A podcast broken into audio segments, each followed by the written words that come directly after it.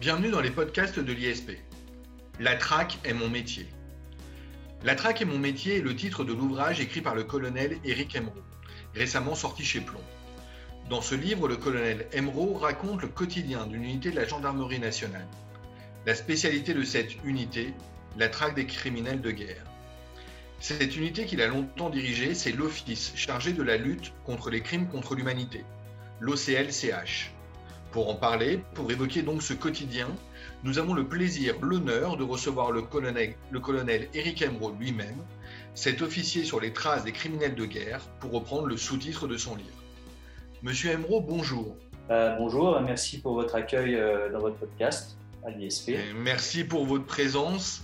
Euh, c'est un véritable plaisir et un véritable honneur, comme je le disais. Monsieur Emeraude, si vous êtes d'accord, je vais vous appeler ainsi, Monsieur Emeraude, même si je pourrais vous donner votre grade.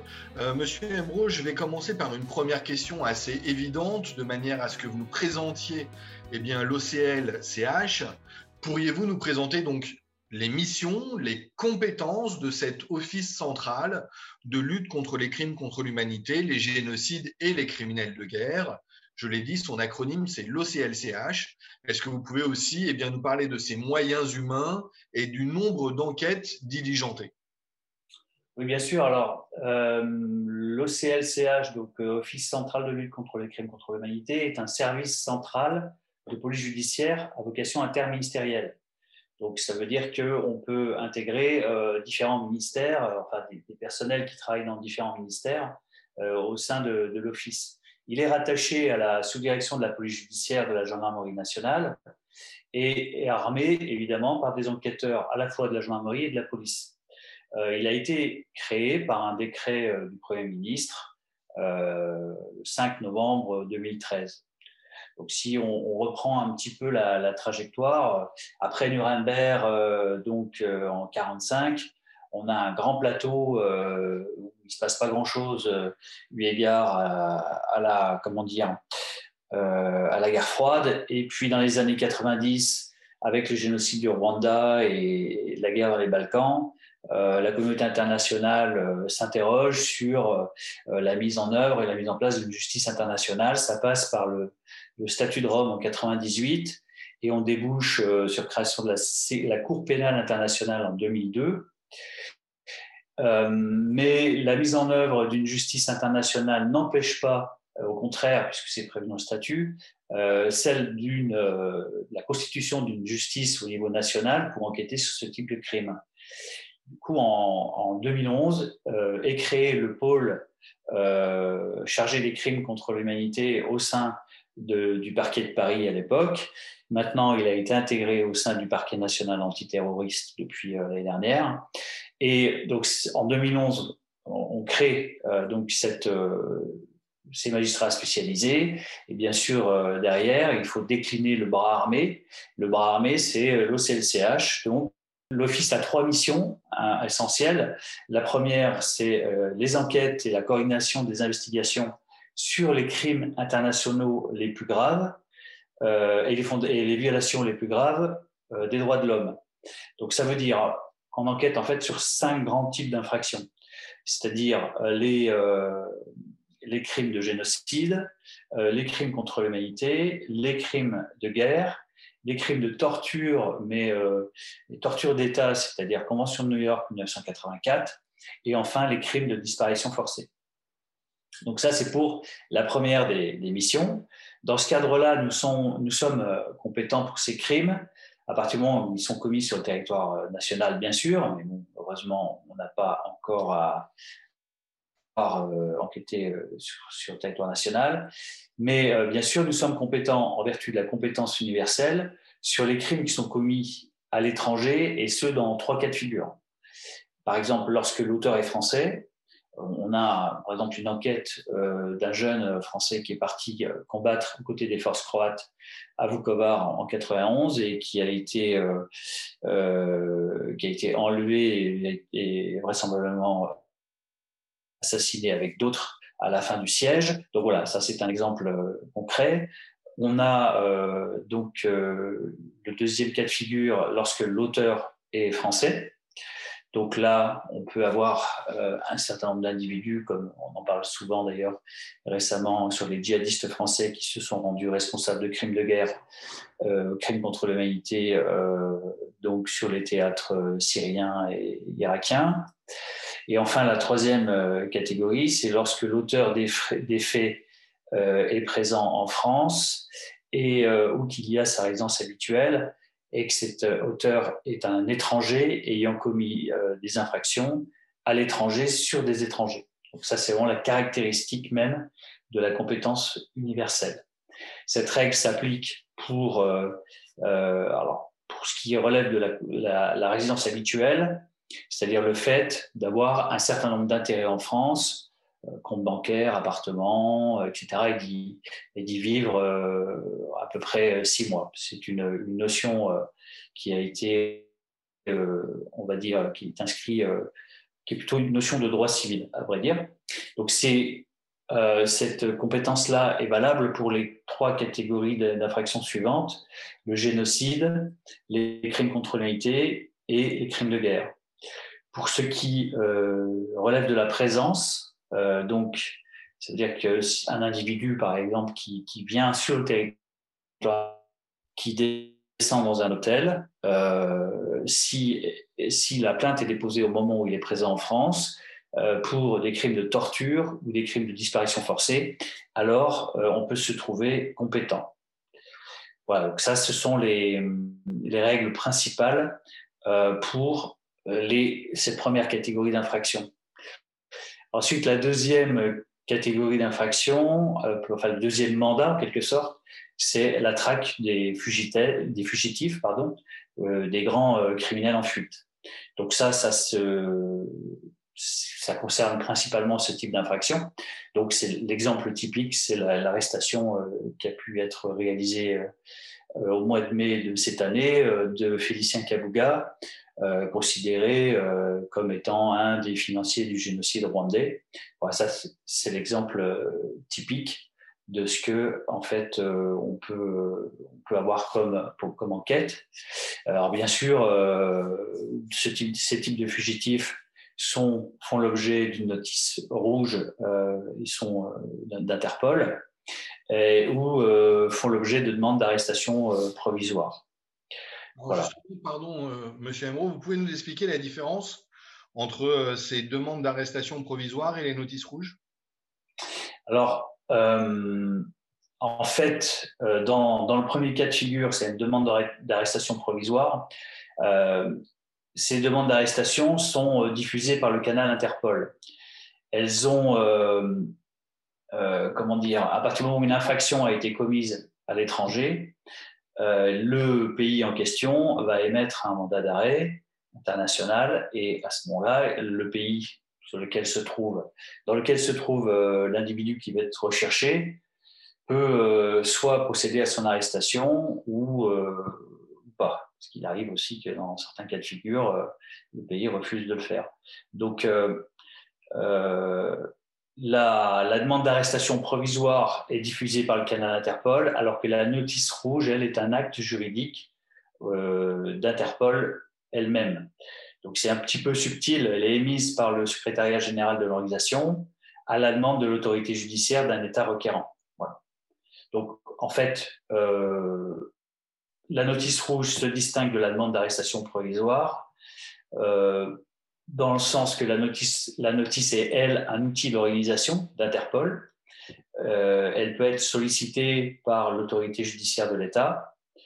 Bon, pour nous, en France, euh, une notice rouge euh, a valeur de, d'arrestation provisoire, mais ce n'est pas forcément le cas dans tous les pays d'Interpol.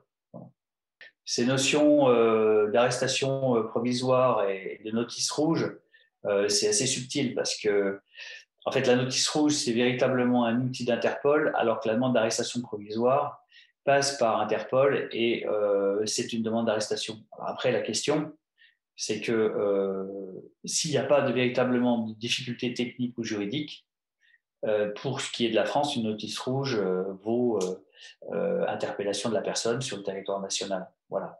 Donc en France, la notice rouge fait l'objet du même traitement que les demandes d'arrestation provisoire. En fait, c'est pour éviter quoi? Pour éviter que pour, euh, dans certains cas de figure, certains États peuvent, euh, entre guillemets, taguer des individus, c'est-à-dire qu'ils vont faire une demande d'arrestation pour les localiser géographiquement. Et donc, c'est pour ça que l'Interpol fait maintenant, maintenant, les États sont très très prudents avec ce type de pratique. Très bien, c'est très clair. Euh, donc, vous nous avez dit, première chose, évidemment, euh, coordonner les investigations sur les crimes internationaux les plus graves euh, et les violations les plus graves. Votre premier mandat, donc, c'est l'enquête sur les génocides, les crimes contre l'humanité, les crimes de guerre. vous nous avez évidemment parlé aussi de la recherche, donc des criminels en fuite et des auteurs d'atrocités. vous enquêtez aussi, je crois, sur des crimes et délits plus complexes, non? Alors, le troisième mandat, qui est moins connu et qui euh, maintenant est remis un peu sur le devant de la scène, euh, c'est le, les crimes et délits, euh, ce qu'on appelle les crimes et délits de haine, c'est-à-dire des crimes et délits complexes motivés par la haine et l'intolérance à, à l'égard de certains groupes. Donc, ça veut dire que on peut enquêter sur tout crime à caractère raciste, antisémite ou homophobe. D'accord. Oui, donc ça fait effectivement euh, un champ de compétences extrêmement large. Euh, pour une unité, euh, en termes de moyens, quels sont-ils pour mener à bien ces différentes missions? Ces moyens vous semblent-ils suffisants? Parce que je crois que finalement, vous êtes une unité relativement restreinte. Alors, on est effectivement actuellement une trentaine. L'office est structuré autour de trois divisions division d'investigation, euh, donc qui fait les enquêtes euh, tel qu'on on, l'a expliqué euh, précédemment. Ensuite, on a une division crime de haine, donc qui vient d'être créée, qui donc, va effectivement enquêter sur le plan national sur ce type de pratique, mais qui, dans l'état actuel des choses, est plus là en soutien d'unités qui pourraient rencontrer une difficulté, ou des magistrats qui pourraient rencontrer une difficulté en matière de crime de haine, crime délit, euh, donc, dans ce cas de figure, euh, on a des spécialistes qui sont capables, on va dire, d'apporter euh, un, soutien en termes de procédure et, de qualification des faits, surtout. Donc ça, c'est la deuxième division. Et la troisième division est la division stratégie, analyse, enseignement criminel et coopération internationale. Donc c'est le point d'entrée et le point de sortie de l'office vers tout ce que j'appelle la galaxie en fait qui qui nous environne on parlera plus tard, et qui nous permet euh, de travailler et de faire en sorte qu'on ne soit pas seul.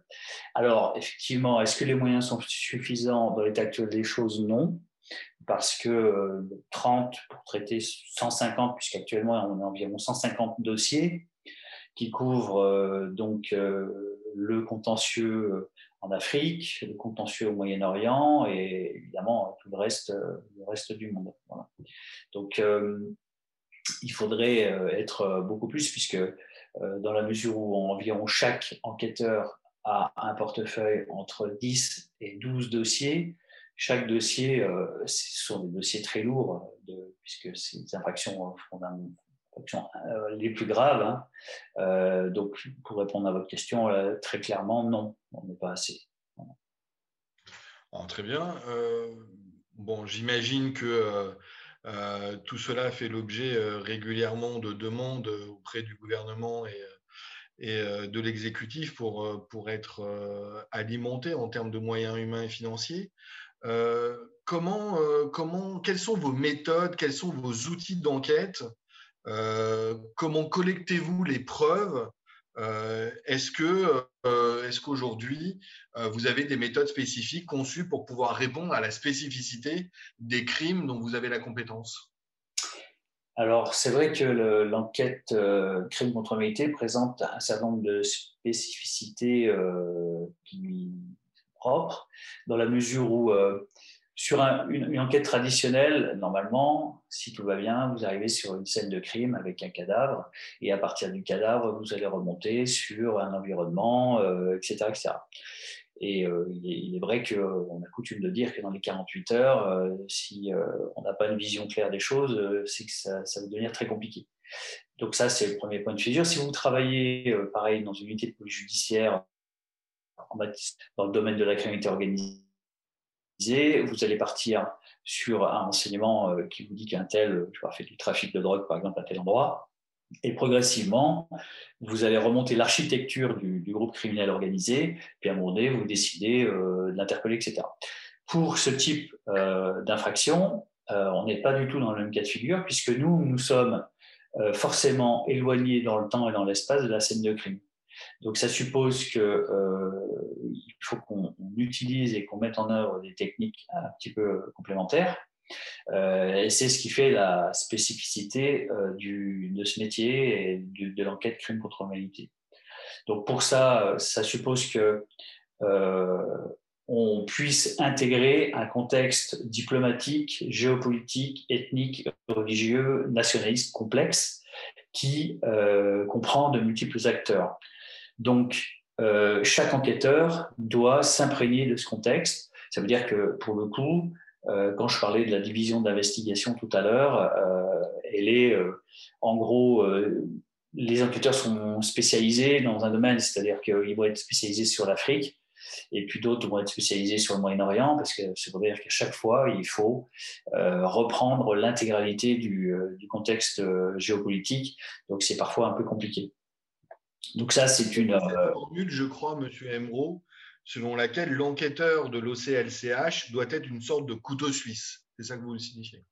Oui, c'est ça. C'est-à-dire qu'il euh, faut forcément qu'à un moment donné, il est, euh, qu'il soit créatif, humble et qui soit dans le doute permanent. Parce que on le verra après. Il y a, mais ça c'est valable aussi dans, toutes les enquêtes, mais en général, il faut faire extrêmement attention parce qu'on peut assez facilement se faire manipuler dans, tout un tas de domaines. Alors nous, effectivement, cette spécificité est aussi liée au fait que souvent on nous désigne un auteur potentiel, présumé. On nous dit, lui, euh, c'est un type qui est impliqué dans le génocide rwandais, et à partir de là, c'est à nous euh, de le démontrer, donc le remettre en situation euh, par rapport aux faits qui auraient pu être commis en 1994. Euh, donc, soit on a le cas de figure donc d'avoir un auteur présumé impliqué, ou soit on a des, victimes multiples. Euh, c'est le cas de figure du dossier César, par exemple, que que l'on a à, gérer au sein de l'office, qui donc parle de ces comment dire, ces individus qui sont torturés dans les geôles de Bachar. Donc, c'est ces fameuses 55 000 photos qui ont été extraites euh, de Syrie par Rights Watch avec, euh, en, aidant César à extraire ces photos. Donc là, on a des, victimes multiples.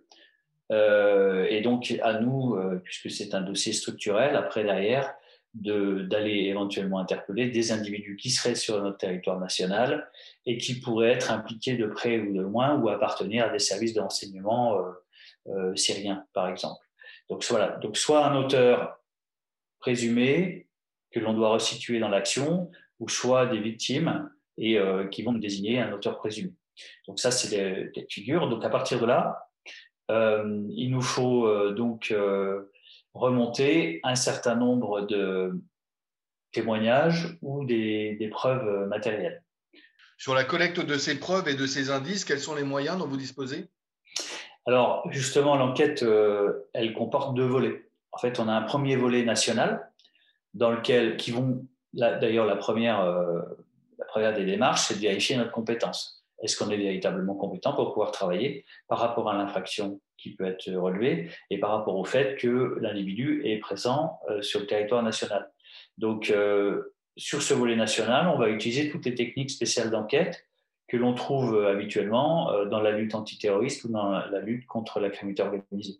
Ça veut dire des filatures, des observations, des sonorisations, peut-être des infiltrations, etc. Donc ça, c'est le, des écoutes téléphoniques. Donc ça, c'est le, le, premier volet, en fait, le volet national avec aussi euh, de la recherche dans des bases euh, diverses et variées. Ça, c'est le premier volet. Et ensuite, on a le volet international qui est euh, le pendant du premier, puisque évidemment, les infractions été commises à l'étranger. Donc, ça suppose aussi, dans ce cas de figure, qu'on ait une étroite collaboration avec le pays dans lequel les infractions ont été commises. Et donc là, évidemment, on a aussi des choses à géométrie variable. C'est-à-dire que pour le moment, par exemple, il ne nous est pas forcément possible d'aller enquêter sur la Syrie. Mais si on prend le cas du Rwanda, on a la possibilité d'aller enquêter au Rwanda et d'aller rechercher des témoins. Donc là, pour, le coup, une fois qu'on a bien intégré euh, ce premier volet euh, national, qui va nous donner quand même un certain nombre d'informations, euh, on va donc rechercher les, ce qu'on appelle la preuve testimoniale, donc des témoins. Donc ces témoins, on peut en avoir en France, et puis on peut en avoir dans le pays en question. donc là, les enquêteurs sont formés aux, techniques d'audition, ce qu'on appelle en gendarmerie technique progrès, un processus général de recueil des entretiens auditoires, euh, auditions et interrogatoires, pardon. Et euh, dans ce cadre, dans ce cadre-là, les techniques qui sont euh, employées s'apparentent, bah, utilisent ce qu'on appelle l'empathie, c'est-à-dire que c'est des techniques très très particulières d'audition que l'on met en œuvre, soit au, plan national ou soit dans le pays en question. Alors donc, lorsque on doit, euh, par exemple, entendre des, euh, des témoins à l'étranger, là, il peut y avoir deux cas de figure. Soit le pays accepte de nous laisser finalement euh, autonomes dans nos auditions, c'est le cas du Rwanda. On utilise l'article 74-2 du Code de procédure pénale, qui, pardon, c'est pas le bon article, l'article 18-4 euh, du Code de procédure pénale, qui nous permet euh, d'aller euh, prendre une audition dans le pays, au Rwanda, sans forcément passer par le, sans forcément faire en sorte que ce soit les forces du pays en question qui fassent cette audition. Voilà, normalement, la règle, c'est que c'est une commission rogatoire internationale et donc ce sont les forces de police du pays qui procèdent à l'audition. Et nous, on est à côté pour les aider à orienter des questions en fonction du dossier parce que ne sont pas forcément au courant de l'intégralité du dossier. Ça, c'est la règle. pour ce qui est du Rwanda, c'est un peu différent. Et euh, donc, dans ce cas de figure, à partir du moment où on a, trois catégories de personnes, on a soit des témoins directs de la scène, soit on a des victimes, ou soit on a euh, des auteurs euh, lesquels ont déjà été arrêtés, bien sûr, et sont en, détention ou en prison, et donc on peut les faire sortir de prison pour pouvoir les entendre dans le, dans le dossier en question. Alors, évidemment, ce type d'audition de, témoins peut comporter un certain nombre de contraintes. La première, c'est que, évidemment, la, mémoire peut faire défaut.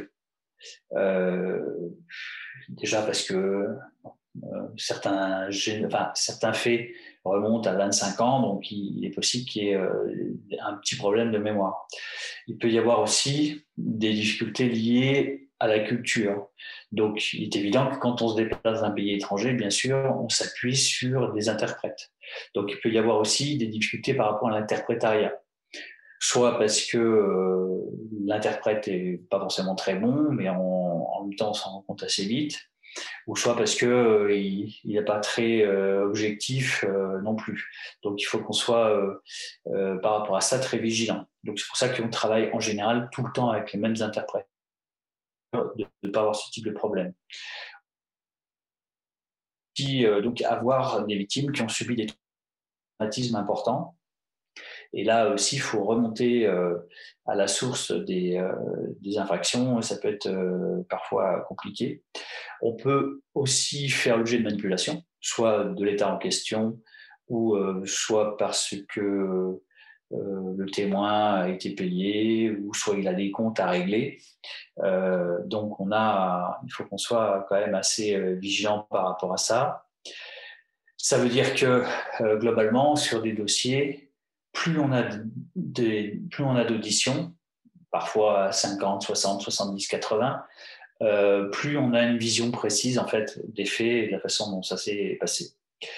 Souvent aussi, euh, et c'est très important de, pouvoir le, faire, quand on se déplace dans le pays, on fait ce qu'on appelle des remises en situation C'est une sorte de reconstitution, si vous voulez, mais sans l'auteur, sans la présence de l'auteur. Ce qui nous permet de savoir en gros, euh, de matérialiser euh, les faits sur le terrain en prenant de la vidéo, des photos, des plots, met des plots, on calcule les distances.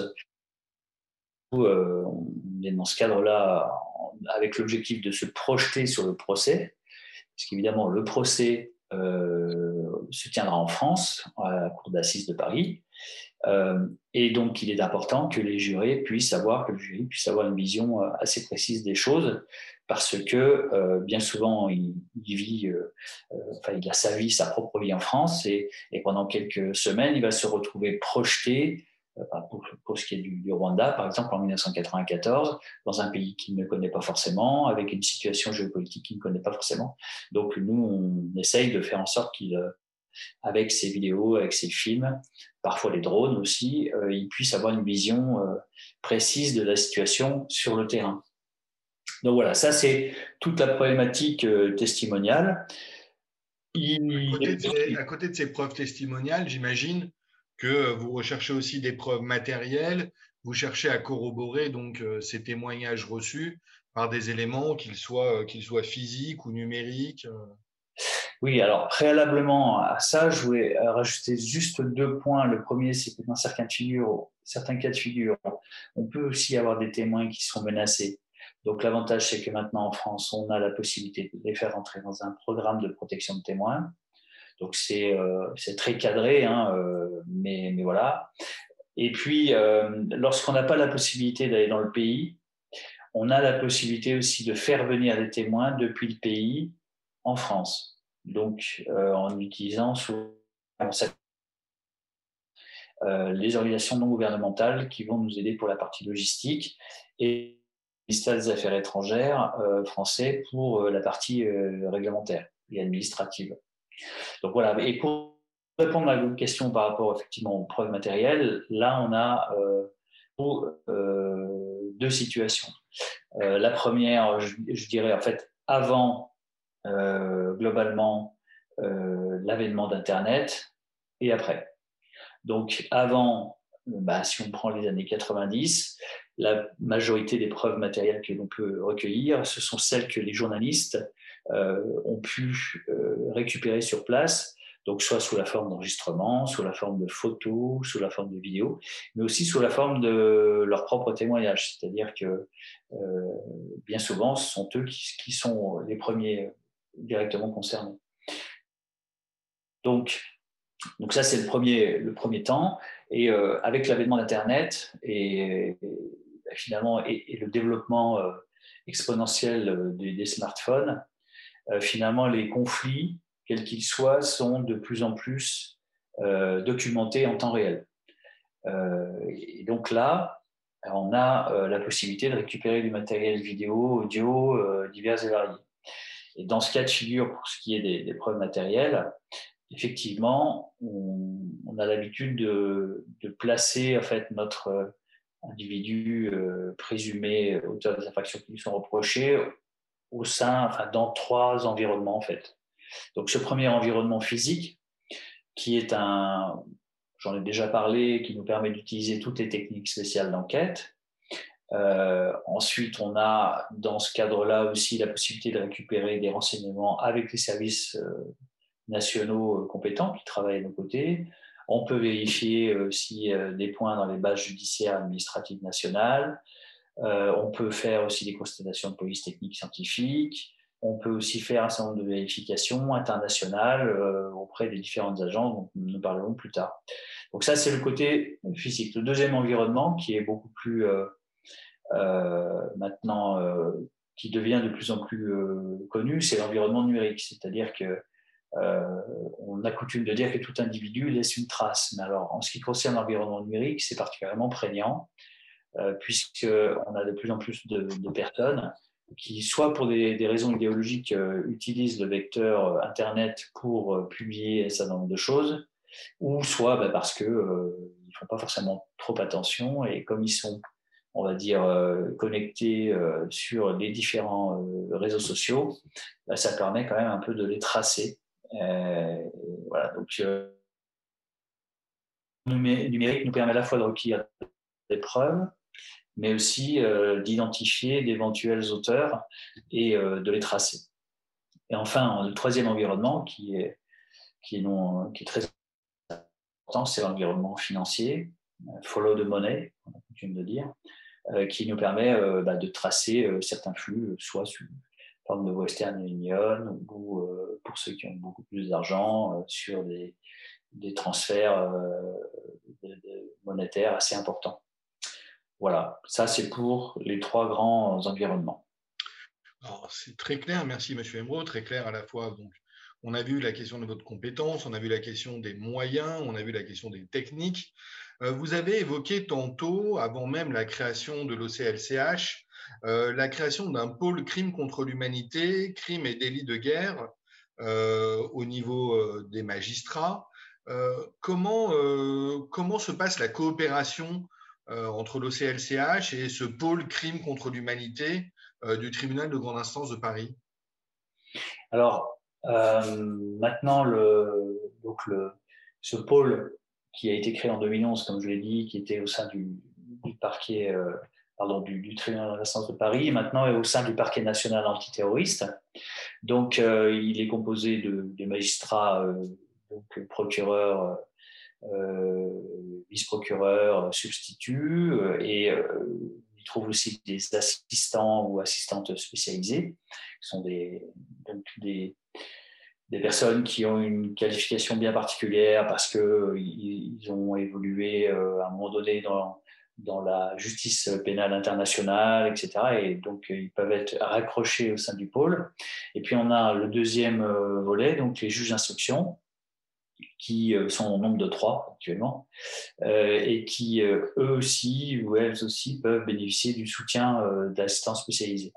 Donc en fait, lorsqu'un dossier arrive hein, parce qu'une ONG a décidé de déposer une plainte à, l'égard d'un individu, ce dossier va d'abord être complètement analysé par, par le pôle euh, qui ensuite, une fois que les, éléments seront euh, validés euh, pour l'ouverture d'une enquête, à ce moment-là, désigneront le fils pour, pour ouvrir une enquête. Donc là, c'est très important d'être bien, bien en phase avec nos magistrats, de telle sorte euh, que finalement il n'y ait pas de, de loupé dans, dans, le démarrage d'une enquête, etc. Ensuite, il est quand même euh, courant, c'est même euh, la norme en fait. Euh, lorsque nous devons nous rendre dans un pays à l'étranger, on part avec magistrats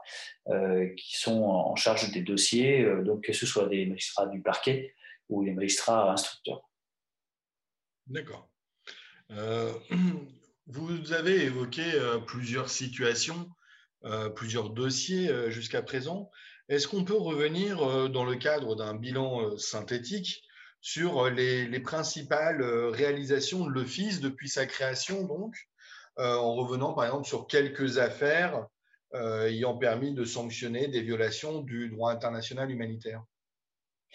Alors oui, pour ce qui est, alors actuellement, parce que en fait l'objectif quand même c'est d'amener ces individus devant la juridiction nationale.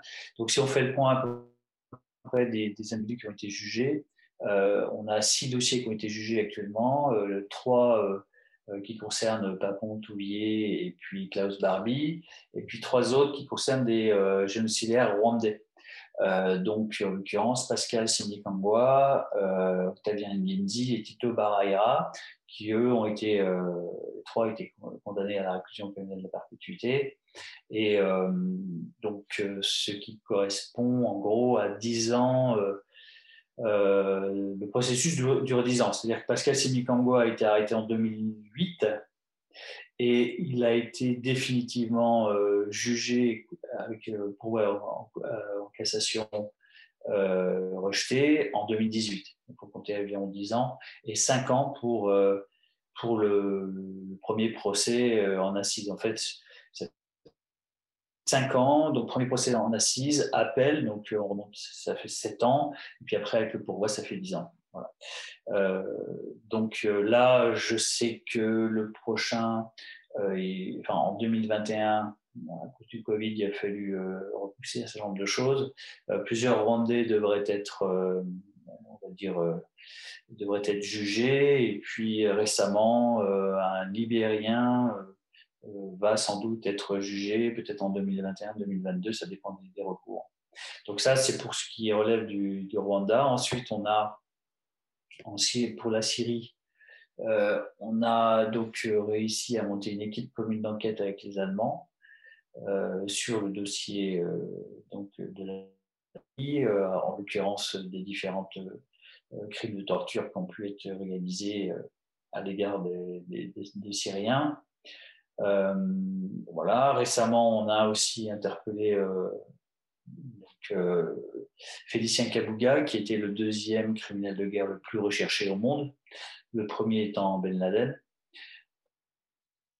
Euh, à peu près, euh, sur la Syrie, on a le dossier d'Abag, qui concerne des, Français franco-syriens qui ont été euh, qui sont morts dans les jours de Bachar. On a ensuite, mm, depuis deux ans aussi, beaucoup de coopération avec nos, nos collègues des services de renseignement intérieur, notamment la DGSI, puisqu'on fait des co-saisines avec eux.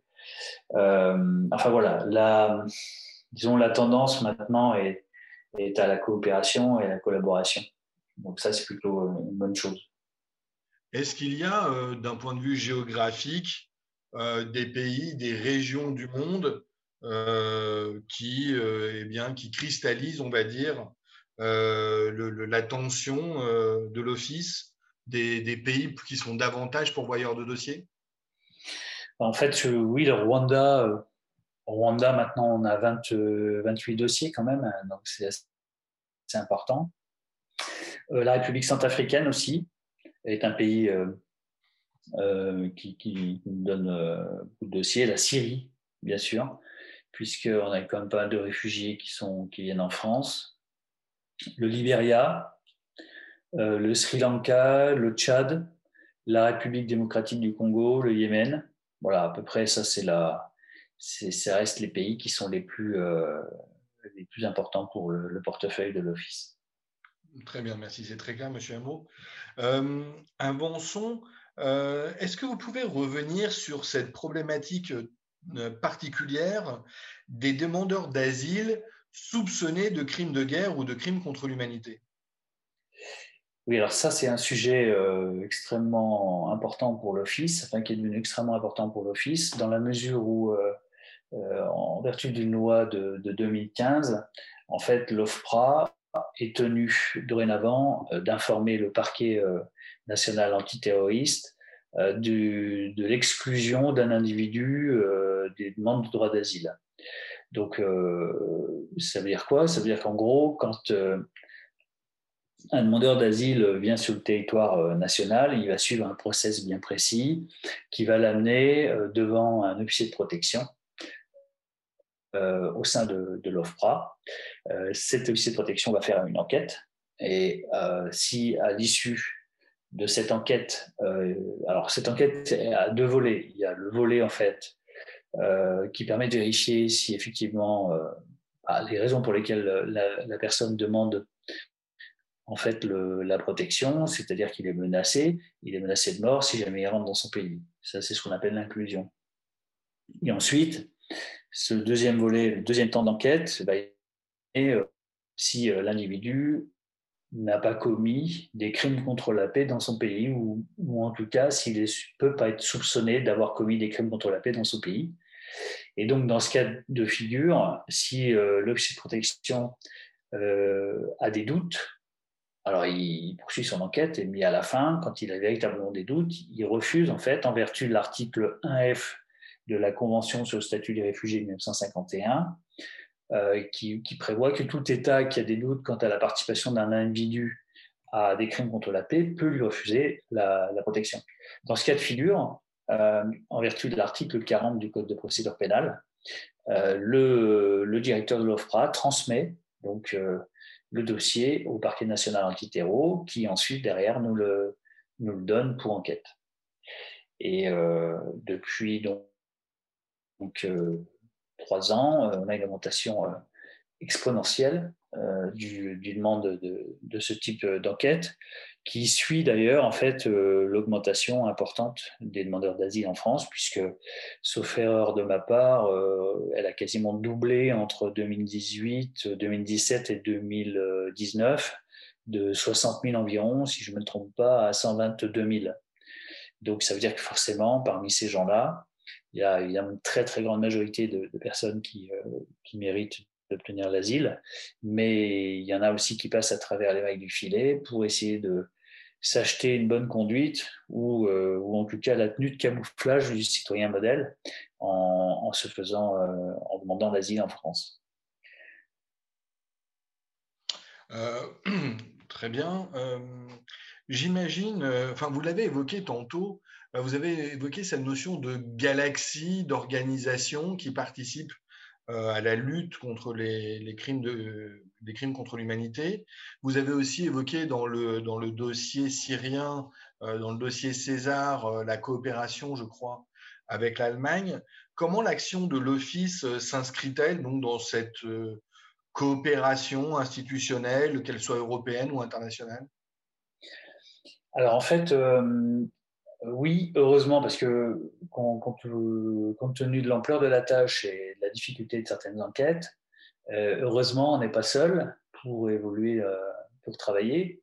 Donc, on a euh, trois niveaux de coopération, en fait. Le premier, c'est le niveau national, bien sûr, où là, on échange avec les services, ce qu'on appelle les services du premier cercle, les services d'enseignement. Ensuite, on s'appuie aussi sur nos structures en gendarmerie, à savoir les différentes sections de recherche notamment pour ces enquêtes euh, qu'on appelle les enquêtes euh, des, demandeurs de droit d'asile, enfin des exclus de droit d'asile, les AF.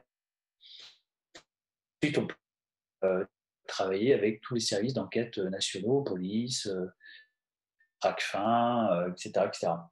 Le deuxième niveau, c'est le niveau des organisations internationales, où là, bien sûr, on échange en flux tendu avec les structures de l'ONU, mais alors là, dans les structures de l'ONU, on va trouver euh, ce qu'on appelle les mécanismes.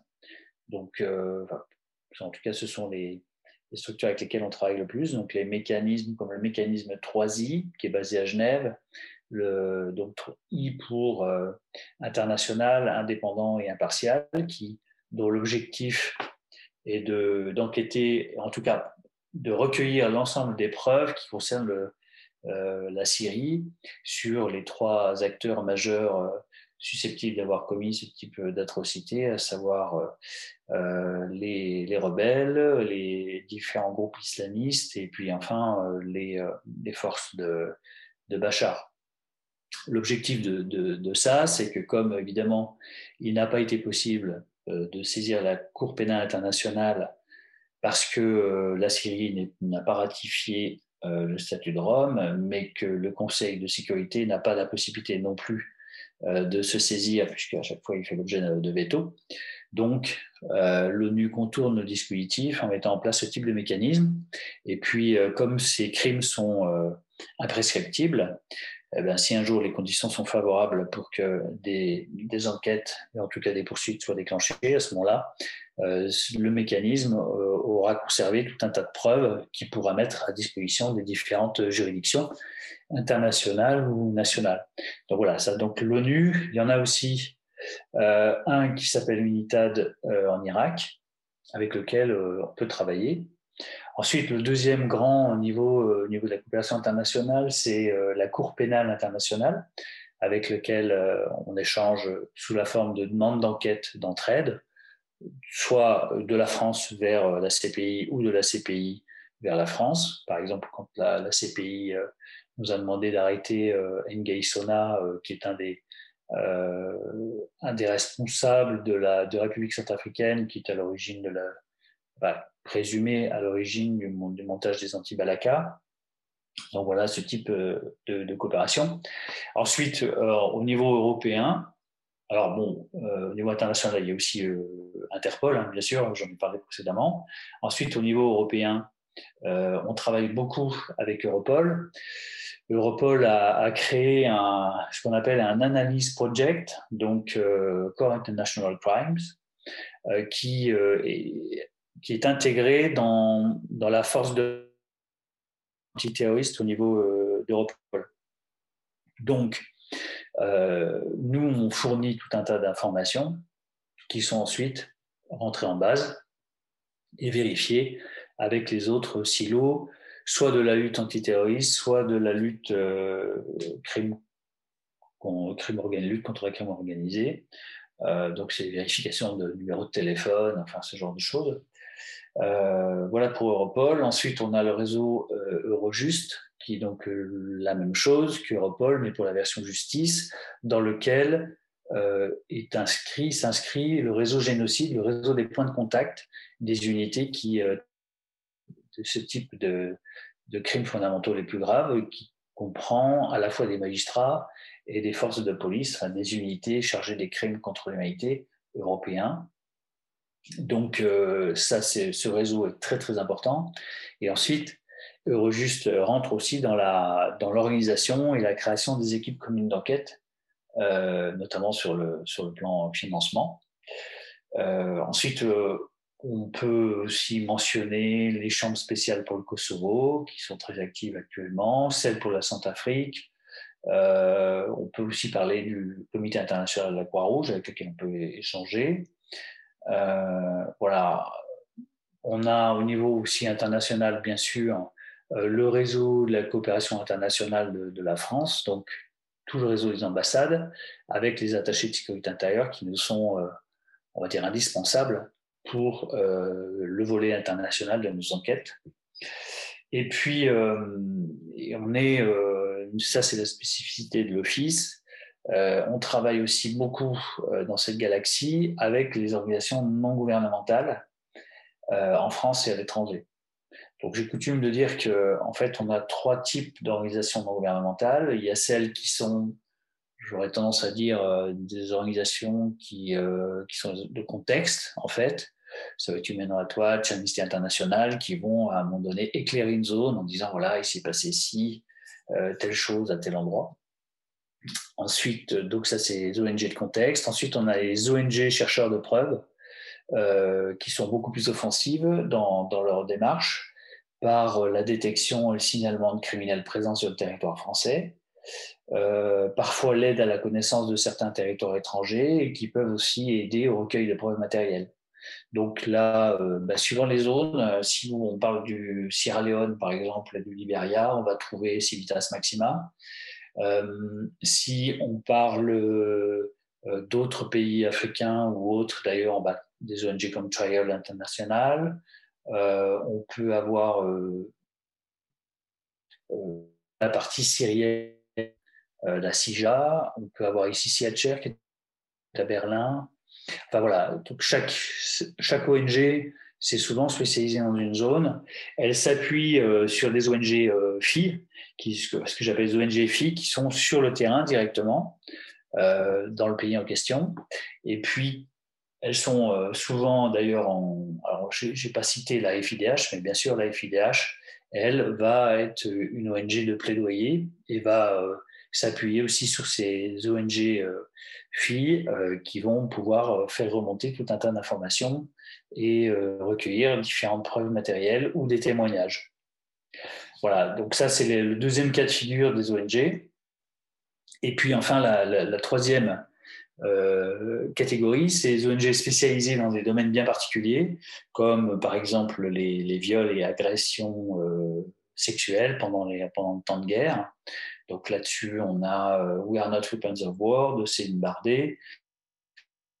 Euh, on peut aussi avoir une ONG qui s'est spécialisée sur, euh, en fait, qui fédère le travail des médecins et des infirmières sur zone.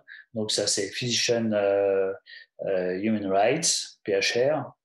donc, mais ça va très loin. Par exemple, ils sont capables de déployer des, des médecins qui vont pouvoir immédiatement euh, faire les constatations physiques, une sorte de, rapport médico-légal sur euh, ce qu'ils sont susceptibles de pouvoir euh, voir sur zone. ça peut aller sur des traces lorsqu'il y a des attaques chimiques, ce genre de choses, et faire des, rapports qui ensuite vont remonter. Donc, et qui vont nous, qui vont nous servir après comme élément de preuve à partir du moment où on aura démontré qu'effectivement tout ce qui est mis dans les rapports est vrai. Et puis après, on a des, ONG qui, sont, qui utilisent Internet et qui font de la track sur Internet. Euh, par exemple, Bellingcat, qui est une ONG UK, euh, en fait, anglaise, et qui fait un travail de ce qu'on appelle l'OSINT, Open Source Intelligence. En France, nous, on travaillons beaucoup avec OpenFacto, qui est son pendant, en fait, qui nous permet de faire de la, de, la recherche en open source intelligence, l'investigation dans, le domaine numérique. Euh, ou alors on a une, ONG euh, ASWC par exemple qui est spécialisée dans euh, ce qu'on appelle le Facebook Wanted, c'est-à-dire qu'ils sont capables de, de, de mettre la photo d'un individu dont on est absolument sûr qu'il est coupable de pas mal de, de crimes de guerre et vérifier si certains individus sont susceptibles, soit en qualité de victime, soit en qualité de témoin, de corroborer les faits qui peuvent être reprochés à l'individu. Euh, Galaxie. Pardon. Allez-y, continuez, monsieur pardon.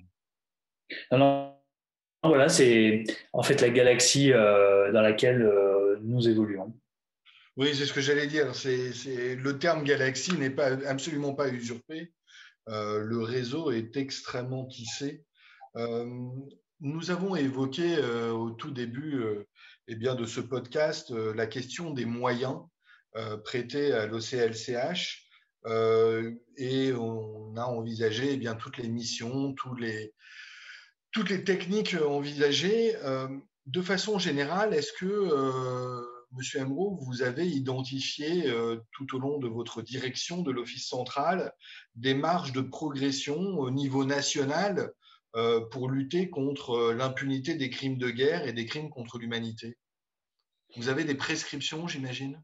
Ouais, je dirais que en, quelque sorte, une des réformes majeures, c'est d'aligner l'ensemble du, du, dispositif euh, sur la présence en France. C'est-à-dire, comme je vous l'ai dit au départ, lorsqu'on est dans le, cas de figure du génocide, des crimes contre l'humanité ou crimes de guerre, on est sur la résidence habituelle.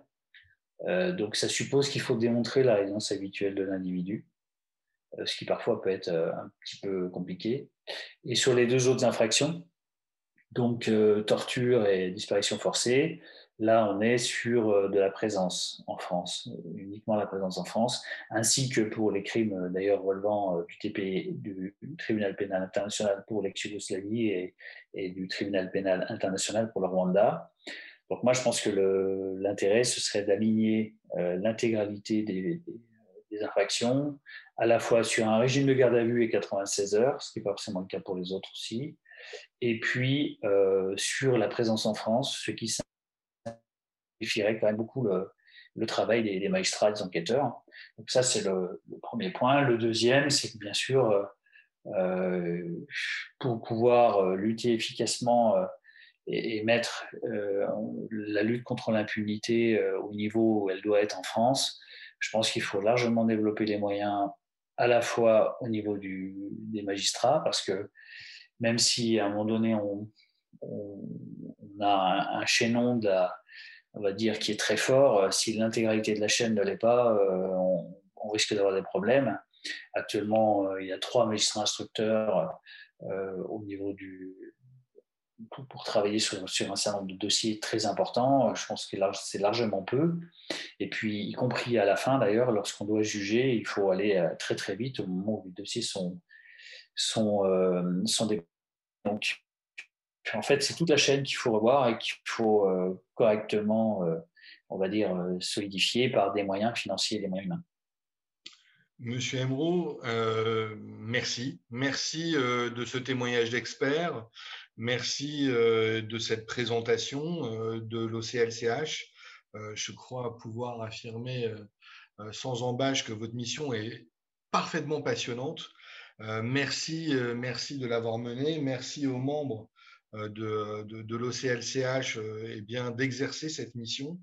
Je pense que, en guise de conclusion, j'aurais pas besoin d'ajouter grand chose pour convaincre quiconque nous a écoutés euh, moi, je pense très sincèrement que je vais me précipiter euh, pour euh, acquérir votre ouvrage, dont je rappelle le titre La traque est mon métier. Il est sorti en septembre dernier chez Plomb et je ne peux eh bien qu'inviter tous nos auditeurs à poursuivre eh bien leur leur apprentissage et cette présentation au travers de la lecture de votre livre. Monsieur Emro, merci, merci au nom de tous les auditeurs de ce podcast et merci à vous de votre présence. Ben, c'est moi qui vous remercie. Effectivement, vous verrez à travers le livre que j'ai voulu assez euh, dynamique, puisque je l'ai construit euh, sous la forme d'un polar, en quelque sorte, euh, en intégrant des éléments métiers que, je, que j'ai effectivement décrits à l'occasion de ce podcast. Mais disons aussi le, fait de, reconnaître que finalement, à travers quatre situations, euh, donc la Bosnie, le Rwanda, le Libéria et la Syrie. Euh, ce qui est un peu dramatique, c'est qu'on retrouve, euh, on va dire, un fil rouge et qu'on a des mécaniques, on a des patterns en fait, que l'on retrouve systématiquement à chaque fois, avec des manipulations qui, qui finalement, et, et, des individus qui sont des concepteurs en fait, qui manipulent d'autres individus en s'appuyant sur leurs faiblesses et les faiblesses de l'être humain, euh, qui sont des lois de psychologie sociale, en fait, la conformité au groupe et la soumission à l'obéissance, qui ont déjà été démontrées euh, par le passé, mais qui finalement sont toujours là. Et l'objectif du livre, finalement, c'est ça, c'est de dire euh, attention, on n'est pas à l'abri de, de, problèmes au niveau de nos démocraties, d'une manière générale. On n'est pas à l'abri derrière la 4G. et que par rapport à, ces différents constat, il faut être euh, vigilant au plan collectif, euh, à ceux qu'on a envie effectivement de, de, donner euh, les clés, on va dire, du temple, et lucide au plan individuel par rapport à soi-même pour ne pas se laisser manipuler et, se, retrouver dans des, configurations un peu compliquées. Monsieur Amro, je ne peux que me retrouver dans vos propos. Euh, la, protection de notre démocratie, c'est aussi euh, s'interroger à titre individuel et à titre collectif contre les mouvements euh, populistes et, et, ces meneurs d'hommes qui sont en réalité que des manipulateurs. Je suis tout à fait d'accord, Monsieur Amro. Merci une nouvelle fois d'avoir participé au podcast de l'ISP. Merci, à bientôt. Au revoir à tous, merci.